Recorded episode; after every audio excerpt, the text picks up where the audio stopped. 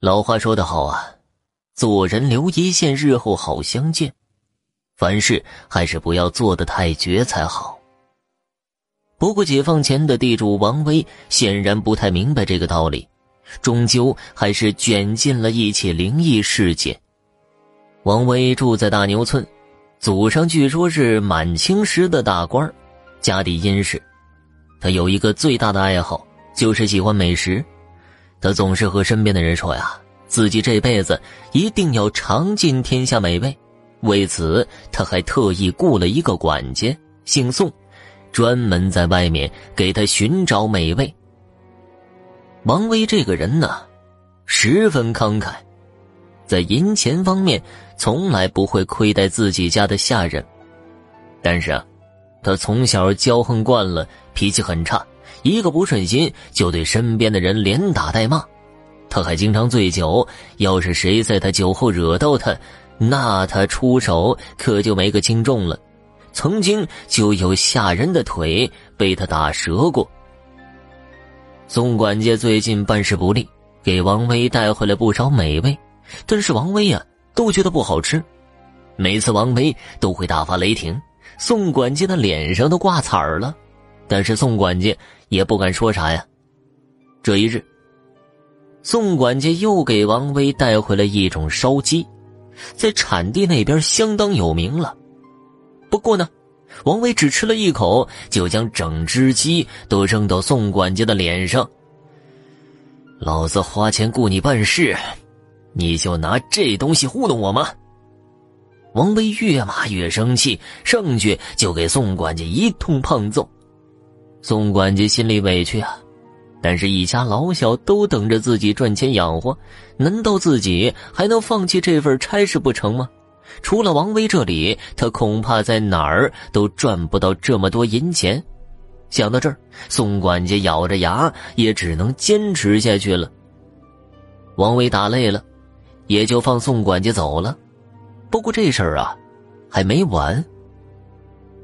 当天夜里，王威喝醉了酒，又把宋管家叫到身边。宋管家已经做好挨揍的准备了。谁成想呢？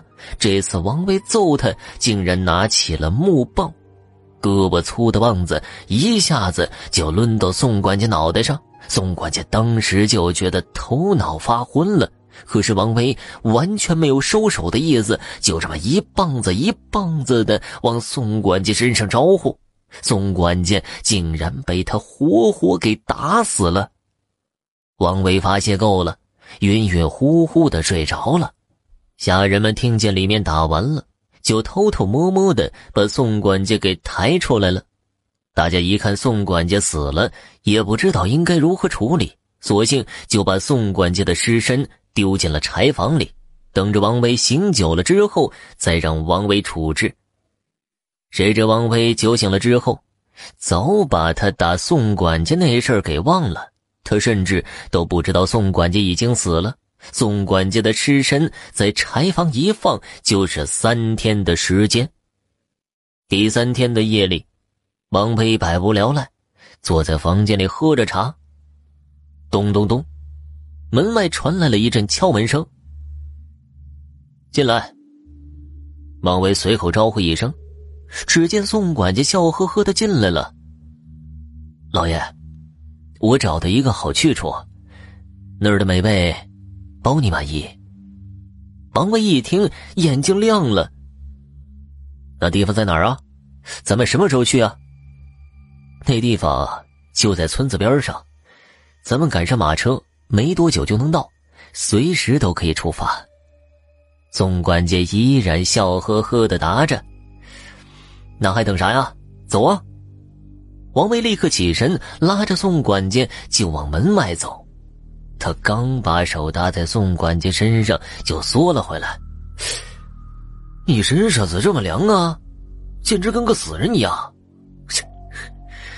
说，是不是最近坏事做多了，太虚了吧？呵呵呵呵王威还开起了宋管家的玩笑，不过宋管家没有回应他。宋管家赶着马车。慢慢悠悠的带着王威赶路，也不知道过了多久，宋管家把马车停下来了。边上啊，有间木屋。宋管家带着王威进了木屋。木屋里边点着蜡烛，摆了一张木桌子，不过呀，却没见着有人。没准人在后屋呢。他们所处的位置是木屋的前屋。我去后屋安排他们准备美味。老爷，你先在这里坐会儿。宋管家说完这句话，就去了后屋了。王伟点了点头，就坐在木桌前面等着。突然呢，王威觉得一阵困意袭来，这困意他根本就阻挡不了。没一会儿啊，就趴在桌子上睡着了。等到他再次睁开眼睛的时候啊，桌子上已经摆好了一盘盘的美味，菜香扑鼻。王威觉得自己这口水啊已经流下来了。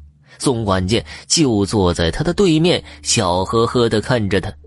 王威抄起手中的筷子，先夹了一片肉放进嘴里嚼着，嗯，嗯，香，真香啊！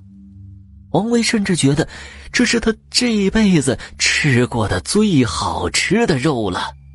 他又看了看其他盘子，里面一水的全都是肉啊，有清蒸的、红烧的，有干炸的。王威这筷子都不用了，直接上手了，大口的吃着肉。满满一桌子肉菜，没一会儿就让王威吃进了肚子里。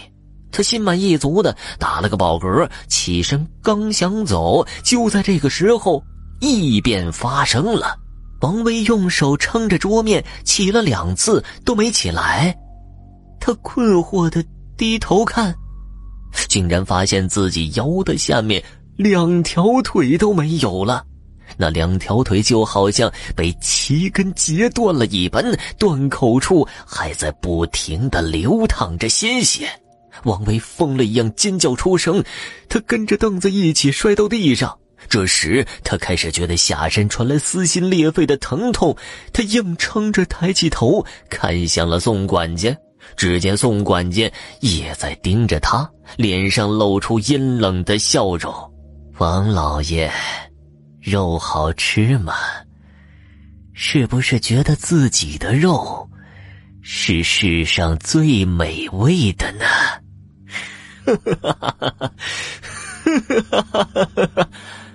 王威觉得腹中翻涌，他想要呕吐，但是因为失血过多，他已经一点力气都没有了。这时，宋管家似乎又将什么东西塞进了他的嘴里。但他只觉得一阵寒冷，就彻底失去了意识。后来路过的村民在山上的坟地发现了惨死的王威，他的嘴巴上居然还叼着自己的一只断脚。